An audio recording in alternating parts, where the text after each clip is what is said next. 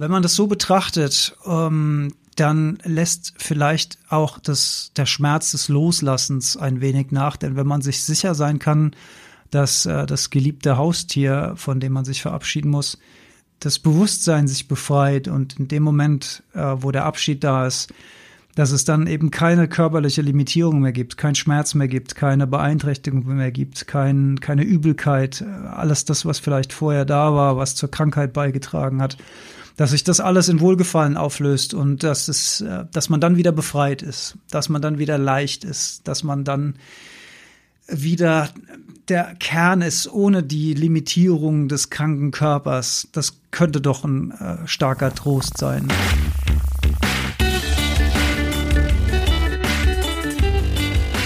Die Heldenstunde, euer Podcast für ein gesundes und bewusstes Leben.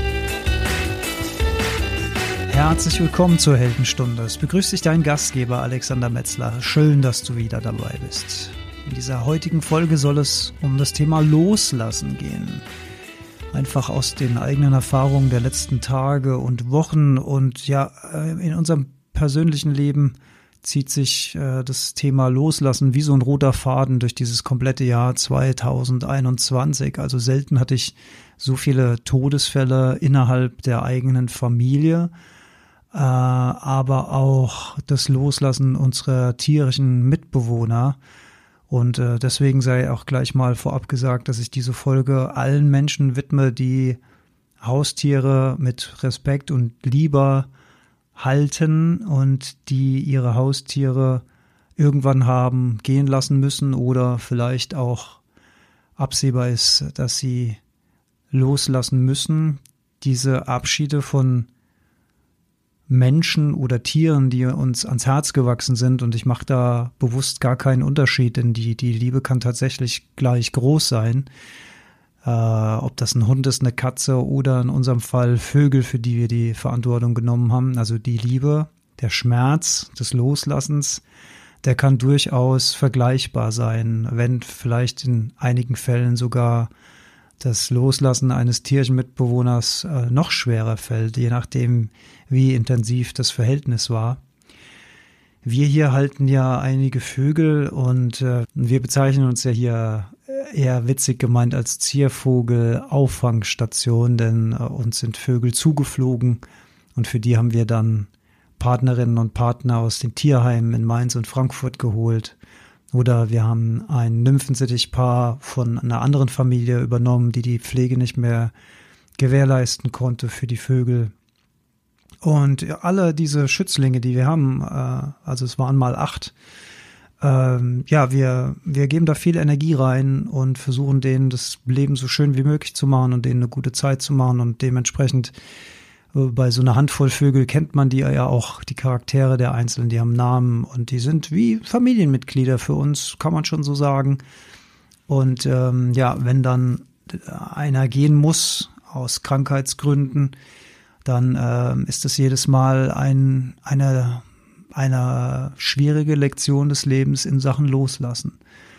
Und wir haben jetzt in dem Jahr bereits den dritten Vogel gehen lassen müssen. Der letzte Abschied liegt jetzt gerade gerade ja drei Tage zurück, also noch ganz frisch im System und dem vorausging ein wochenlanger Kampf mit Höhen und Tiefen, mit Hoffen und Bangen, mit äh, insgesamt drei vogelkundigen Tierärzten, die wir äh, konsultiert haben um uns verschiedene Meinungen einzuholen. Ähm, es war ein sehr starker Vogel, hat einen sehr großen Lebenswillen gehabt und man hat gemerkt, äh, dass er eigentlich noch will, aber am Ende konnte er einfach körperlich nicht mehr und das dann mit zu beobachten und äh, das geht einem schon unter die Haut, das geht, äh, lässt einen nicht kalt, äh, gerade wenn der Vogel noch Lebenswillen hat, und man sieht aber, er kann einfach nicht mehr. Also in dem Fall war es so, dass die Niere vergrößert war und wie sich dann am Ende leider dann auch final herausgestellt hat, hatte das ähm, tumoröse Gründe. Also da war auch nichts mehr zu machen. Dieser, diese vergrößerte Niere hat dann auf den Nerv in der Wirbelsäule hintere Schwanzwirbelsäule gedrückt und deswegen konnte der äh, seine Füßchen irgendwann nicht mehr bewegen. Das heißt, er konnte nirgendwo mehr landen, der ist immer runtergefallen, dann konnte sich nur noch mit dem Schnabel festhalten, konnte gar nichts mehr greifen und so weiter, konnte am Ende noch nicht mal mehr stehen, ist umgekippt und ähm, ja, dann nachdem dann auch klar war, dass ihm einfach nichts mehr helfen kann von all diesen Dingen, die wir vorher ausprobiert hatten, in der Hoffnung, dass es dann doch was Infektiöses war, was Bakterielles, so whatever, äh, haben wir uns entschieden, ihn dann einschläfern zu lassen und auch diesen letzten Weg mit ihm zu gehen. Und ja, das, ähm, das ist noch alles ganz frisch im System und hat mir mal wieder gezeigt, wie groß und wie stark der Prozess des Loslassens ist, wie sehr uns das Loslassen eines geliebten Mitgeschöpfs, sei es menschlich, sei es tierisch, was das für eine Herausforderung ist im Leben aber was es auch für eine großartige Gelegenheit ist, äh, zu lernen über sich selbst, ähm, über das Thema Anhaftung, äh, auch die Frage des eigenen Egoismus. Also äh, reagiere ich und agiere ich noch im Sinne des Tieres oder agiere ich und reagiere ich eigentlich für mich selbst, weil ich das Tier nicht gehen lassen möchte? Also was sind die Gründe? und welche Rolle spielt unsere Wahrnehmung und unsere Gedanken. Es war nämlich sehr, sehr interessant, dass ich des Öfteren festgestellt habe, dass je nachdem, wie mein eigener Zustand war, ähm, wenn ich dem Vogel begegnet bin, also je nachdem, wie gut oder wie weniger gut äh, mein Mut war sozusagen, dass ich das dann äh, unbewusst auch auf den Zustand des Tieres projiziert habe. Also einfach gesagt, wenn es mir schlechter ging, bin ich auch davon ausgegangen, dass es dem Tier schlechter ging. Und wenn ich besser drauf war, bin ich davon ausgegangen, dass das Tier besser drauf ist. Und das hat natürlich nichts mit objektiver Beurteilung zu tun, sondern das ist äh, subjektive Wahrnehmung. Und da äh, habe ich mich öfter dabei ertappt durch Selbstbeobachtungen, wie mir meiner eigenen Gedanken und meine eigenen Gefühle da auch ein, äh, ein Streich spielen. Und da muss man, glaube ich, aufpassen, dass man ähm, da nicht drauf reinfällt und äh, diese ganzen Sachen dann in das Tier projiziert. Ich, ich glaube, der professionellste Weg, wenn auch der schwierigste ist, dann tatsächlich sich, sich normal, so, so normal wie möglich zu verhalten dem Tier gegenüber. Ähm, weil das Tier spürt ja auch, also nebst dem, dass es dem Tier nicht besonders gut geht, spürt das Tier auch, wenn der Mensch äh, irritiert ist, wenn es dem nicht gut geht, äh, wenn der keine Ahnung äh, Sorgen oder Angst in der Stimme mitschwingen. Ich glaube, Tiere haben da noch mal eine ganz andere Wahrnehmungsebene als wir Menschen und ich glaube, die lassen sich da äh, nicht so leicht äh, beeindrucken, wie wir Menschen das tun, weil wir Menschen ja oft nur die Oberfläche sehen und wie jemand agiert, aber weniger auf die subtileren Informationen, die hinten dran stehen, ne? wie es, wie es Stimmlage, wie es Tonschwingung, wie es Gestik, Mimik, äh, all das, also, also all diese nonverbalen Kommunikationsteile, die wir zum Gesamtbild interpretieren können. Ich glaube, das machen Tiere instinktiv sehr, sehr viel genauer, ähm, als wir Menschen dazu in der Lage sind. Ja, und äh, ähm, ich hatte, äh, ich hatte auch tolle Sachen in letzter Zeit. Ich habe, ähm, also Auftragslage läuft gut, äh, bin ich sehr ausgelastet. Ich hatte einen tollen Doppelauftrag bei der SAP Connect in Mannheim, ähm, habe da tolles Feedback bekommen und äh, hab, bin ja auch in meinen Vorträgen jemand, der sagt, ey, es ist cool, wenn man ein festes Morgenritual hat und ein festes Abendritual und mir tut es gut, wenn ich morgens laufen gehe und in der Frischluft bin und alle diese Sachen. Und da stehe ich auch dazu, möchte aber jetzt auch mal einschränkend dazu sagen, dass natürlich alles auch immer abhängig ist vom eigenen Energielevel. Also es geht nicht, also es geht jetzt nicht darum zu sagen, ich bin heute faul, ich habe keinen Bock, ich äh, kämpfe auch nicht so ein bisschen wenigstens gegen meinen inneren Schweinehund an, und mach auch mal das, äh, was, was der Coach oder der Podcaster oder der YouTuber oder was auch immer gesagt hat, wenn ich das für sinnvoll halte, dass ich da nicht mich auch mal zusammenreiße und mal über meinen eigenen Schatten springe, sondern es geht darum, in den Körper, in die Gedanken, in die eigenen Emotionen reinzuhören und dann von Fall zu Fall auch zu entscheiden, wie viel Energie steht mir denn gerade zur Verfügung, wie viel, wie viel Power habe ich gerade, um diese Dinge umzusetzen. Und in meinem Fall war es eben so, dass ich in den letzten Tagen sehr oft morgens einfach nur spazieren war draußen und eben nicht joggen gegangen bin oder laufen gegangen bin oder Burpees im Feld gemacht habe oder was auch immer, weil mein Energielevel eben sehr, sehr niedrig war. Äh, einerseits durch die emotionale Belastung, andererseits äh, spielt auch das Thema Schlaf gerade eine Rolle, weil man muss sich, man muss wissen, wenn äh, so ein Vogelschwarm, wir haben den ja im Haus in, in einem Raum und äh, es gibt den sogenannten Night Fright bei Vögeln. Das bedeutet, wenn ein Vogel sich erschreckt, wenn irgendwas Seltsames passiert, ein Geräusch, ein Licht, was auch immer, was ihn beunruhigt, dann kann es sein, dass der nachts losfliegt. Und wenn einer losfliegt, dann glauben alle anderen, dass da eine reale Gefahr ist und fliegen auch los. Das ist der Night Fright und das bedeutet dann schlimmstenfalls, dass ein, eine ganze Horde Vögel in einem Raum im Dunkeln wild rumfliegt und schlimmstenfalls gegen Wände, Fenstern und Türen knallt, weil sie halt einfach nichts sehen können, aber panisch sind und sich dann gegenseitig noch mehr in der Panik anstrengen. Und jetzt war es einfach so, dass wir unseren Hauptpatienten, den konnten wir äh, zum Schluss äh, einfach auch nur noch im Käfig halten. Wir konnten den nicht mehr rauslassen, weil er einfach nicht mehr landen konnte. Habe ich, glaube ich, auch schon gesagt.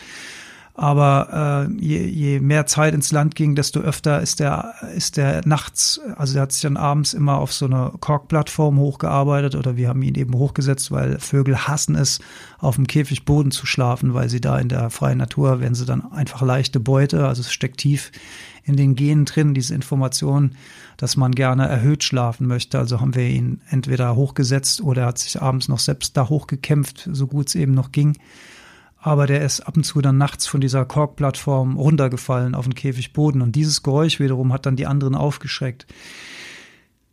Das heißt, wir haben nachts, also ich, stelle ich mir das auch vor, wenn man äh, ein kleines Kind hat, was irgendwie krank ist oder so, dass man da ständig unterbewusst erstens mal auf Alarmbereitschaft ist und zweitens mal immer ein Ohr also wir haben dann die Türen aufgelassen, hatten ein Uhr immer im, im Vogelraum, ob da äh, Night Fright stattfindet. Dann heißt es nämlich schnell reagieren, schnell Licht anmachen, damit die sich orientieren können und wieder landen können und auch wieder ihre Schlafposition einnehmen und dann auch weiter pennen.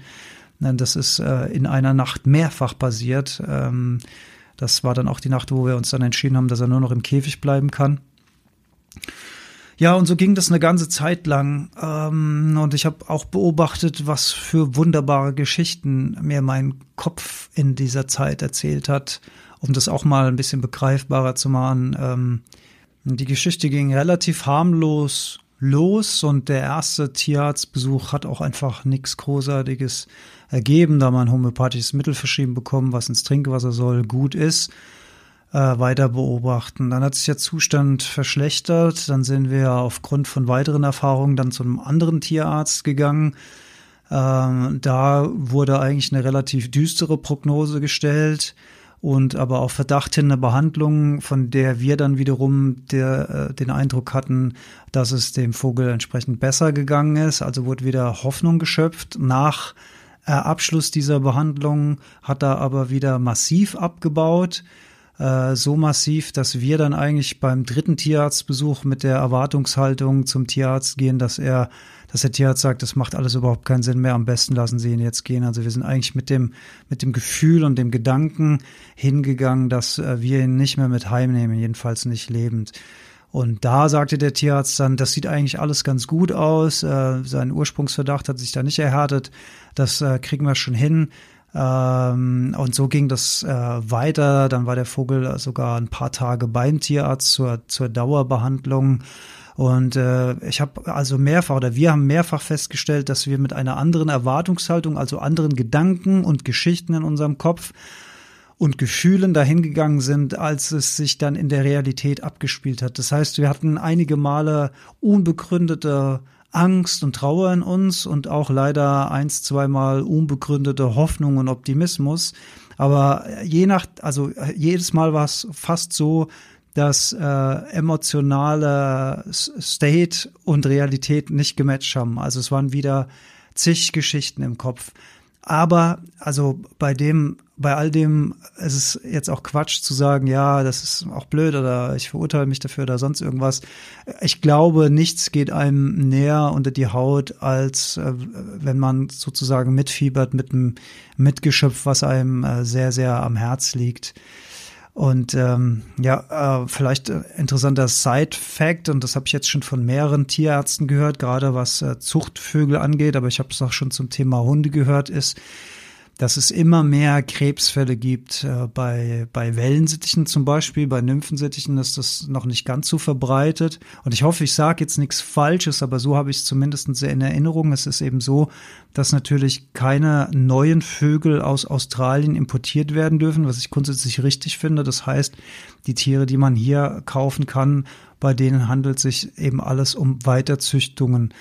Und jetzt ist es wohl so, also erstens mal, ähm, es war wohl mal anders, aber heute darf jeder einfach Vögel züchten, wie er Bock dazu hat, egal ob er dafür qualifiziert ist oder nicht.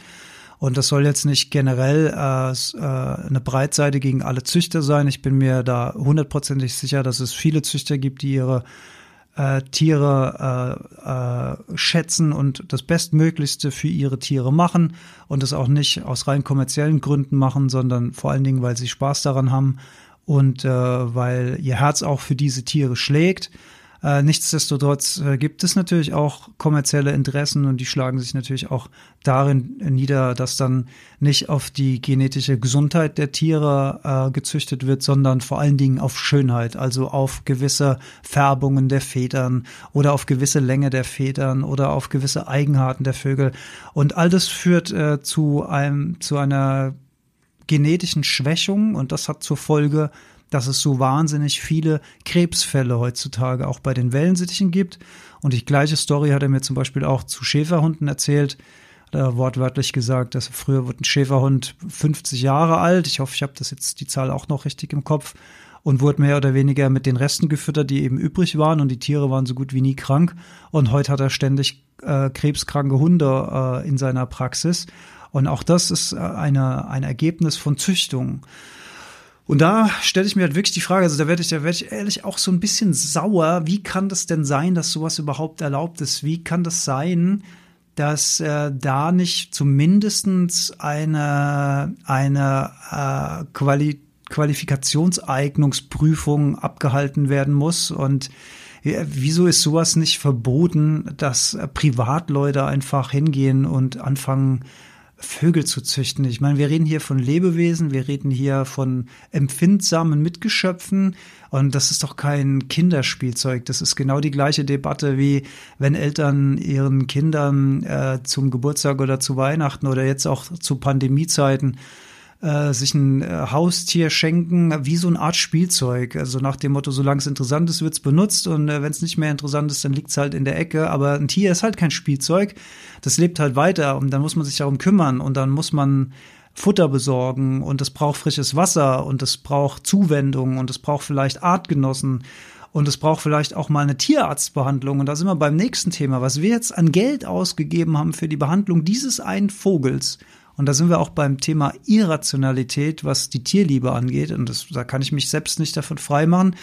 Also wenn ich den Betrag, den wir jetzt in diesen Vogel äh, reingebuttert haben, in der Hoffnung, ihn noch retten zu können, wenn ich diesen Betrag einer, weiß was ich, im Vogelschutzverein oder sowas gespendet hätte, dann hätte von diesem Betrag, hätten wahrscheinlich 100 andere Vögel ein besseres Zuhause gehabt oder gerettet werden können oder ein, ein Schutzbereich eingerichtet werden können oder ein, ein kleiner Teil davon oder was auch immer.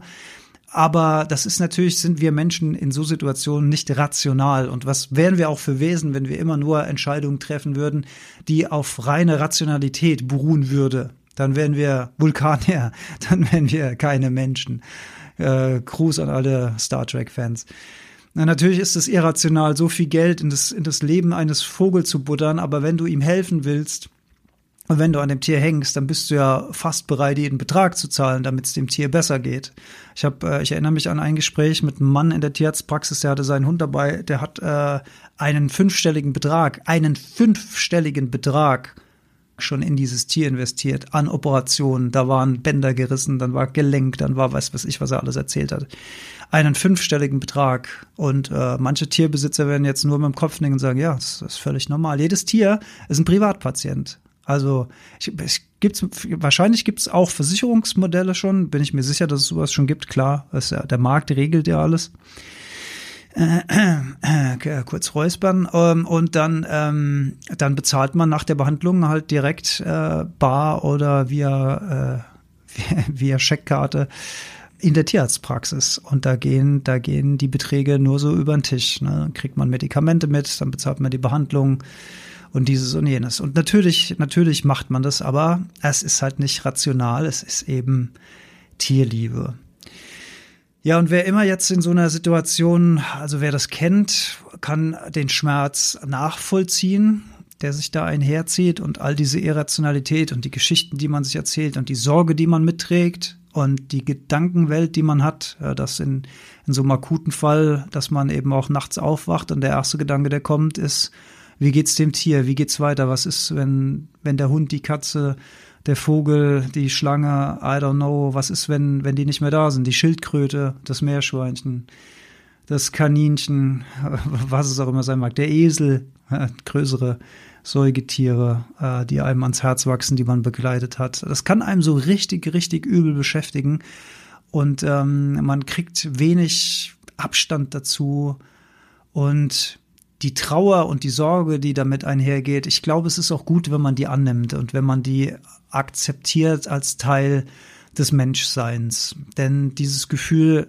zeigt uns ja, dass wir noch in der Lage sind, Empathie zu empfinden, Mitgefühl zu finden, ähm, helfen zu wollen. Und all das sind ja Eigenschaften, die uns als Menschen qualifizieren, die uns auszeichnen. Wir haben übrigens auch Hilfsbereitschaft innerhalb von unserem eigenen Schwarm festgestellt. Das war ganz rührend. Also als unser Patient dann eben nur noch im Käfig war, haben wir beobachtet, wir haben so, wir können unseren Käfig in drei Teile teilen mittels Trennwände. Und dann haben wir festgestellt, dass die anderen Vögel, die normalerweise den ganzen Tag draußen sind und nicht im Käfig sind, dass die alle auch in den Käfig gegangen sind, links und rechts und, und ihm Gesellschaft geleistet haben und bei ihm waren. Und das war schon sehr rührend ähm, zu beobachten, wie die äh, einfach füreinander da waren und sich gegenseitig gerufen haben und so. War schön. War irgendwie auch schön, das zu sehen. Und ähm, also für alle, die, die so eine Phase erleben, durchgemacht haben, die werden, die werden mit dem Kopf nicken äh, und das verstehen. Ich kann aber auch nachvollziehen, wenn man äh, sowas nicht kennt, wenn man sowas nicht erlebt, äh, dass man sagt, meine Güte, wenn das alle Sorgen sind, die der Herr Metzler da hat zu Hause, dann herzlichen Glückwunsch. Die Haltung kann ich auch verstehen, denn ich glaube, das kann man nur nachvollziehen, wenn man selbst äh, Tierliebe ist oder an einem Tier gehangen hat und äh, vielleicht schon Tiere hat gehen lassen müssen in der Kindheit, in der Jugend, als Erwachsener, whatever. Ähm, dann kann man, glaube ich, die äh, Intensität dieser Emotionen ähm, nachvollziehen. Aber ich kann auch akzeptieren, wenn man sagt, äh, mit dem Thema kann ich nichts anfangen und es gibt auch Wichtigeres auf der Welt. Äh, mit der Haltung kann ich auch leben, die kann ich auch nachvollziehen und äh, durchaus verstehen, wenn sie auch auf mich nicht zutrifft. Und wie kann man, wie kann man vielleicht ein bisschen besser mit der Trauer und mit dem Gefühl äh, des Loslassens umgehen? Also ich sehe ich sehe dieses Loslassen eines, eines Mitgeschöpfs wirklich als mit einer der allerhöchsten Herausforderungen und auch, auch Künste im spirituellen Sinne äh, sehe ich das an. Also das ist wirklich eine der, der größten Prüfungen, wie sehr bin ich angehaftet an dieses Mitgeschöpf, wie sehr bin ich in der Lage, mich da auch ein Stück weit äh, zu lösen und das Tier dann auch wirklich gehen zu lassen, äh, wirklich loszulassen und auch, ähm, wenn das Schlimmste rum ist, also der, der Moment des Abschieds, die, die Sekunde des Abschieds, der letzte Moment, wenn der, wenn der vorbei ist, wie sehr hänge ich dem noch hinterher? Und ich merke, das steckt immer noch tief gerade in mir drin, weil auch alles noch so frisch ist. Aber in, in diesen Momenten mich auch, ähm, auch dann selbst äh, das zuzulassen, es darf sein, es darf traurig sein, es darf auch wehtun.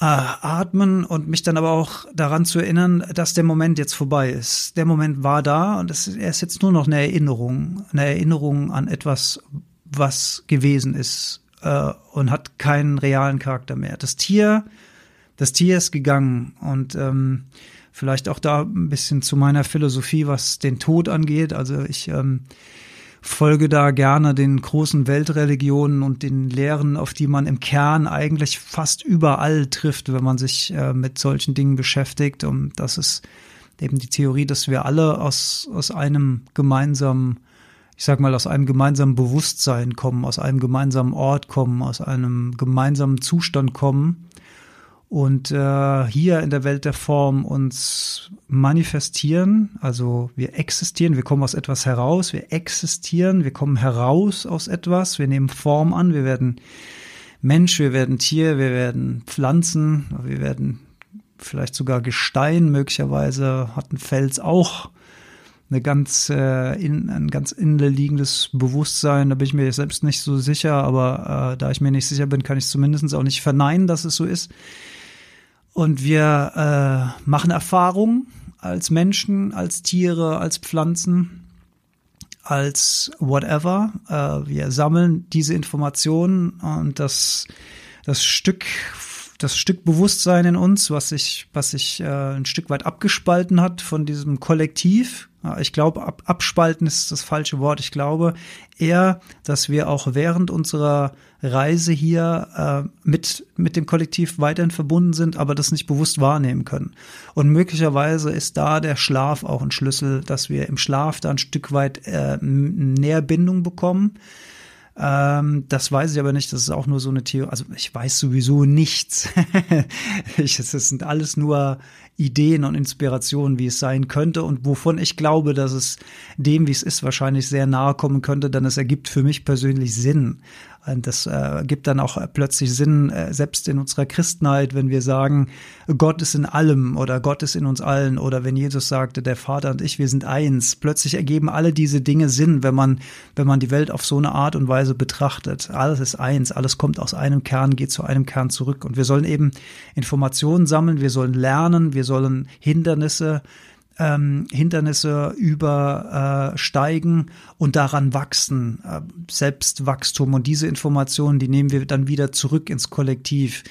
Wie ist unser Leben gelaufen? Welche Interaktionen hatten wir? Welche sozialen Beziehungen? Wie wie gut oder wie weniger gut waren wir mit unseren Mitgeschöpfen, wie mitfühlend waren wir, was haben wir getan, damit es anderen besser geht, was haben wir hinterlassen auf der Welt und alle diese Dinge spielen, glaube ich, eine Rolle. Nicht im Sinne, dass dann irgendwas belohnt wird oder bestraft wird, äh, das ist, glaube ich, menschliches Denken. Ähm, das wird nicht der Fall sein, aber äh, es könnte sein, dass man, äh, wenn man plötzlich wieder, ich glaube, dass man in dem Moment, wo man die körperliche Hülle verlässt und tot ist, dass man im Moment des Todes wieder über alle möglichen Informationen verfügt, im Sinne von, wir sind nicht mehr in der, im dreidimensionalen Raum und wir sind auch nicht mehr in der Jetztzeit. Ich glaube, dass diese Grenzen fallen und dass wir äh, mit einem Schlag wieder Zugang zu allen Informationen haben. Das ist jetzt sehr vage und sehr, ähm, ich lehne mich da jetzt sehr weit aus dem Fenster mit dem, was ich da sage und verstehe auch, wenn man da gerade überhaupt nicht folgen kann. Aber das ist meine persönliche Interpretation. Es geht auch teilweise Hand in Hand mit, mit großen Lehren. Ähm, ähm, und ich glaube, dass wir dann alle Informationen wieder zur Verfügung haben. Und es könnte sein, dass, dass man dann selbst ein Stück weit ähm, bedauert, was man, wie man agiert hat. Es könnte aber auch sein, dass das Teil des Großen und Ganzen ist, äh, Großen und Ganzen Wachstums ist. Ähm, da bin ich mir selbst noch nicht so ganz sicher. Aber wo ich mir relativ sicher bin, ist, dass der bewusste Kern in uns, das Bewusstsein, also das Bewusstsein im Sinne, wie ich es immer benutze, also das, das, das Wahn, das Wahn, der wahrnehmende Hintergrund, der alle diese Informationen aufnimmt, alle unsere Gedanken aufnimmt, unsere Emotionen aufnimmt, unsere körperlichen Signale aufnimmt, die Informationen, die von außen zu uns getragen werden, diese weiße Leinwand, von der ich oft im Podcast schon gesprochen habe. Ich glaube, dass, dass die unzerstörbar ist und dass die wieder zurückgeht. Und ich glaube, und da sind wir bei der Diskussion, ob, ob Tiere eine Seele haben. Also wenn man das Ganze als Seele bezeichnen würde, was möglicherweise für den einen oder anderen dann greifbarer ist als Begriff. Äh, also ich habe da keinen Zweifel, dass, dass Tiere im Bewusstsein, also im Sinne der Seele, und, und ich glaube, so ist es auch bei Pflanzen, bei allem, was lebt. Ich bin mir ja nur nicht sicher, ob es bei nicht lebenden Dingen auch so ist. Da bin ich noch nicht so ganz im Reinen mit meiner, mit meinen eigenen Überlegungen. Aber bei allem, was lebt, bin ich mir sicher, dass das Bewusstsein absolut auf dem gleichen Level und in der gleichen Liga spielt. Das heißt, so also ein Tier macht genauso Erfahrungen und nimmt diese Informationen dann wieder ins Kollektiv, wie als Mensch, wie als Pflanze, wie alles, was lebt.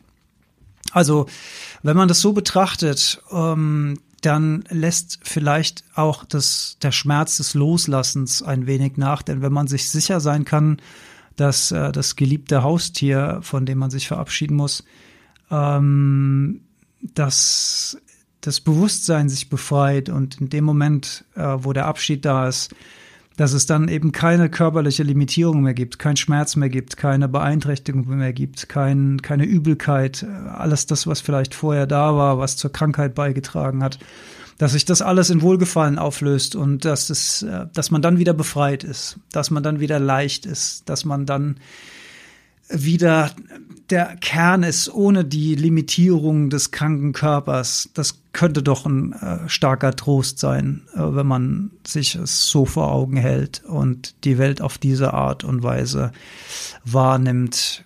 Und selbst wenn das alles Quatsch ist, was ich hier erzähle, wenn diese Betrachtung dazu führt, dass es ein Trost ist und dass wir uns besser fühlen, dann ist es doch auch für irgendwas gut. Aber ich selbst bin also ich glaube da fest dran. Das ist eigentlich kein Glaube, es ist eher so, mm, es ist für mich ein Wissen, ein persönliches Wissen, ohne, ohne ähm, den Anspruch zu haben, dass es auf jeden Fall wahr sein muss.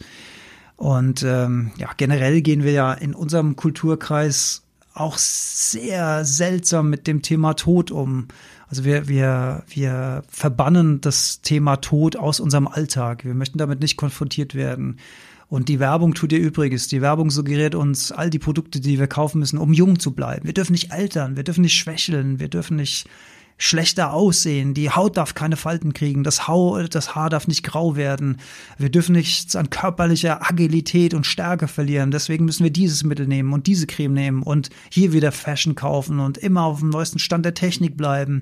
Das hält uns jung, das hält uns mobil das strahlen wir doch außen aus, wie agil wir noch sind und so weiter. Und äh, warum nicht den Prozess des Älterwerdens und der Prozess des, der Krankheit und so weiter, warum das nicht auch alles integrieren ins eigene Leben und als das wahrnehmen, was es ist, nämlich eine nützliche Erfahrung, die man machen kann und den Umgang damit.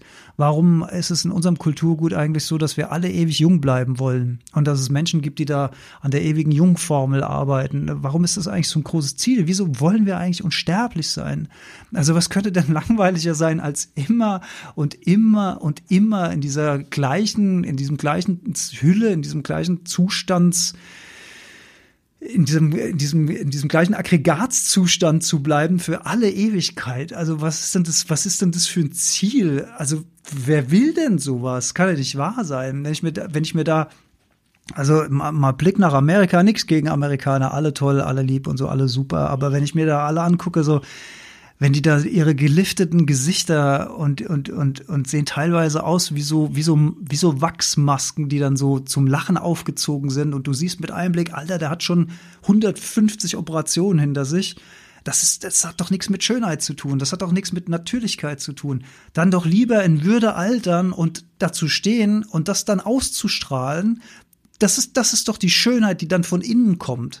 Das ist, das, das fordert mir Respekt ab, das fordert mir Anerkennung ab, wenn man, äh, wenn man das ausstrahlt und diese, diese Verhüllung, das ist ja auch eine Form von nicht loslassen können, also die eigene Jugend nicht loslassen können und nicht akzeptieren können, dass sich das Rad der Welt weiterschwingt, dass man ewig jung bleiben will. So, aber ich merke gerade, das ist gerade wieder einer meiner berühmten Abschweifer vom Thema, aber das kam mir gerade so ganz spontan. Ich wollte eigentlich so ein bisschen darauf hinaus, wie unser Kulturkreis hier mit dem Thema Tod äh, umgeht, dass das Thema Tod einfach gerne äh, ausgeklammert wird, als würde es gar nicht existieren, als würde es alle anderen betreffen, nur nicht mich selbst. Man denkt selten über den Tod nach. Also ich denke persönlich viel über den Tod nach, ähm, weil es mich auch mega interessiert. Äh, das heißt nicht, dass ich irgendwie selbstmordgefährdet bin oder sowas, sondern ich finde das Konzept des Geborenwerdens und des Sterbens also nicht Leben und Tod, das ist kein Gegenteil, sondern geboren werden und sterben, das sind die beiden Gegenteile, weil Leben ist immer. Leben, Leben ist die Basis unten drunter. Und Existenz, also aus etwas heraustreten, aus dem Leben, das ist geboren werden. Und Sterben ist wieder in dieses äh, Leben eintreten, das Leben nach dem Tod. Das haben wir ja auch schon mal gehört, den Satz.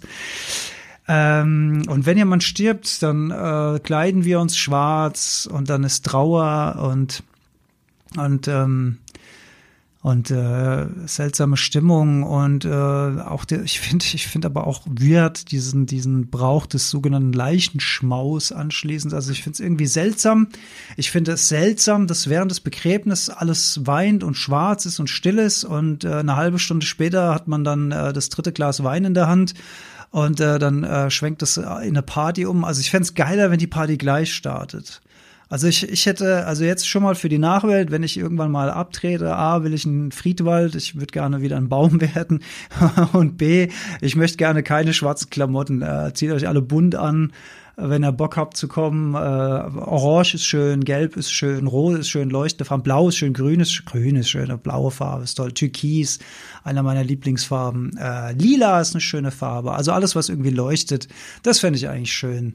Äh, auch das nur am Rande. Also es geht, es geht ja eigentlich um unseren kulturellen Umgang mit dem Thema Tod, dass das, ähm, dass das ausgeklammert wird. Ne? Die Alten, die kommen ins Pflegeheim und die Sterbenden kommen äh, ins äh, Hospiz heißt das richtig, ja, äh, wo, äh, wo sich Menschen beruflich dann um, um, um, die, um den letzten Begleitweg kümmern. Und am liebsten haben wir in unserem Daily To-Do, in unserem Alltag, werden wir am liebsten einfach gar nicht mit dem Thema äh, beschäftigt. Aber warum ist das eigentlich so? Wo das doch so sicher ist wie das Amen in der Kirche, dass uns dieses Thema alle früher oder später betreffen wird. Und wäre es dann nicht gut, wenn es soweit ist, dass wir eine gewisse Vorbereitung haben, dass wir ein wenig gefasst sind auf das, was da kommt. Äh, Wäre es dann nicht gut, mit einem gewissen Gleichmut diese, diese Letz-, dieses letzte Stück zu gehen, als uns in Angst und Panik an irgendwas Unvermeidliches äh, zu klammern? Also die Frage, die kann man sich natürlich auch stellen. Und jetzt war ja gerade, jetzt, jetzt war ja gerade Halloween und alle Heiligen und alle Seligen und wie diese äh, Tage alle heißen. Und ich finde eigentlich den Dia de los Muertos, äh, der in Mexiko gefeiert wird und in einigen südamerikanischen Ländern, das finde ich eigentlich ein richtig schöner Brauch. Also die Menschen gedenken äh, den Toten, und die Menschen feiern den Tod und sie feiern das Leben. Und die Toten werden eingeladen über diese drei Tage der äh, Dia de los Muertos äh, zu den Lebenden zu kommen und die Lieblingsspeisen der Verstorbenen werden gereicht und es wird ein Platz an der Tafel freigehalten. Und äh, wenn ich das richtig in Erinnerung habe, wird äh, via Blumen wird ein Pfad gestreut vom Grab bis ins Wohnzimmer, damit die Toten auch ihren Weg finden. Äh, es werden Bilder aufgestellt, es werden Geschichten geteilt und es wird vor allen Dingen auch gefeiert. Also es ist ein ein, ein, eine Freude darüber, dass, dass die Toten für einen kleinen Zeitraum im, im, im Jahr gefühlt wieder Teil des Lebens werden. Und es wird sich erinnert, es wird sich ausgetauscht und es ist, es ist Freude, es ist, es ist Party, aber es hat auch, ähm, es hat auch eine kulturelle Tiefe, das Ganze. Und es hat halt leider nichts mit Halloween zu tun, wo es irgendwie hier darum geht, sich gruselig anzuziehen und eine Gruselparty zu feiern. Äh, will ich nicht schlecht machen, hätte ich als Kind wahrscheinlich auch Bock drauf gehabt, aber ich, ich finde es seltsam. Ähm, das hat halt nichts mit, mit diesem schönen Brauch zu tun, ähm, obwohl es ja ähnlich aussieht, äh, weil sich die Mexikaner ja dann auch Totenmasken anziehen oder sich entsprechend schminken oder äh, Skelette an die Tür gehängt werden. Aber es ist eine Einladung an die Toten, äh, für einen begrenzten Zeitraum wieder am Leben teilzunehmen. Und das finde ich, finde ich sehr, sehr schön von der Idee und auch eine gute Art und Weise, mit dem Thema Tod umzugehen, um den auch der nächsten Generation beizubringen, um auch Kindern das Thema Tod beizubringen und zu sagen, ey, ja, da ist Oma und Opa, die sind schon lange gegangen oder Onkel und Tante oder Mama und Papa oder dein kleiner Bruder oder deine kleine Schwester oder dein Haustier oder was es auch immer sein mag. Und auf die Art und Weise ähm, der nächsten Generation beizubringen, was bedeutet es, was bedeutet, was bedeutet, wenn, wenn die Menschen, die mal da waren, nicht mehr da sind und was bedeutet Tod und was bedeutet Leben und ja, vielleicht so eine kleine Verbindung aufzubauen, dass das alles nicht gar so seltsam ist und so so aus dem Alltag äh, rausgebracht wird, äh, wie das bei uns leider immer noch ähm, so der Fall ist. Das fände ich, fände ich persönlich sehr, sehr schön. Ähm, ich habe äh, in den Foren, in denen ich mich zu dem Thema rumgetrieben habe, auch einen ganz tollen Artikel eines Tierarztes gelesen, um, um wieder zum, zu unserem Tierthema zurückzukommen zum Abschluss, weil es mir ja auch darum geht, denjenigen, die in so einer Situation äh, sind oder waren oder vielleicht in Zukunft reinkommen werden, ein bisschen Mut zu machen.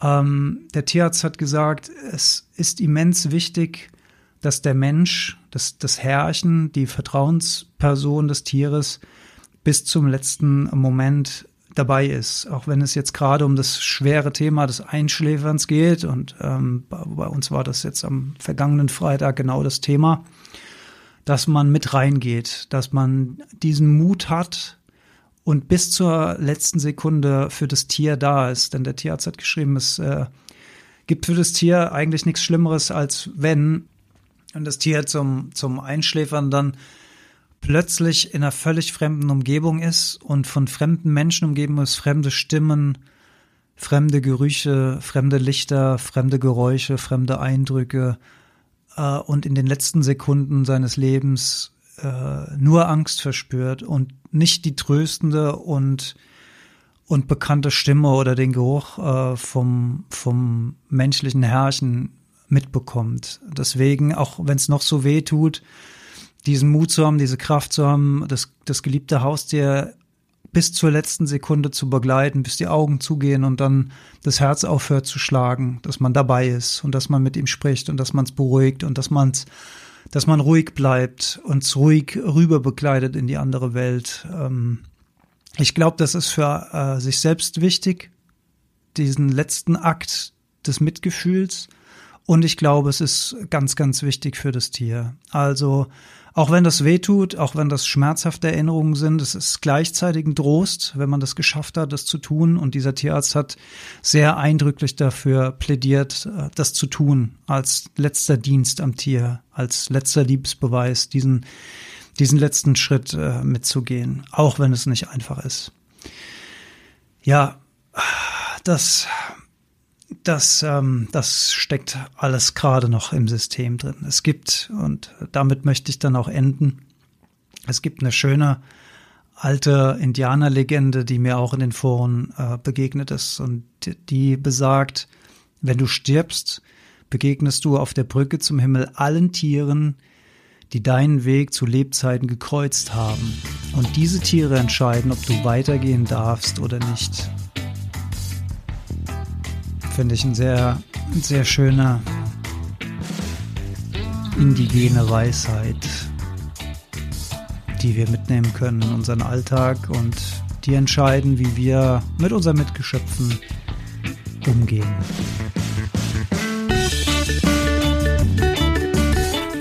Vielen Dank, dass ihr dabei wart. Ich hoffe für den einen oder die andere kann diese Folge Trost sein in einer schwierigen Zeit. Das würde ich mir zumindest sehr, sehr wünschen. Und ja, haltet die Ohren steif. Am Ende gilt es, alle diese Hindernisse zu überschreiten. Und das ist das Leben. Das ist das, was das Leben ausmacht. Und das Leben ist eben auch loslassen. Bis zum nächsten Mal. Auf bald.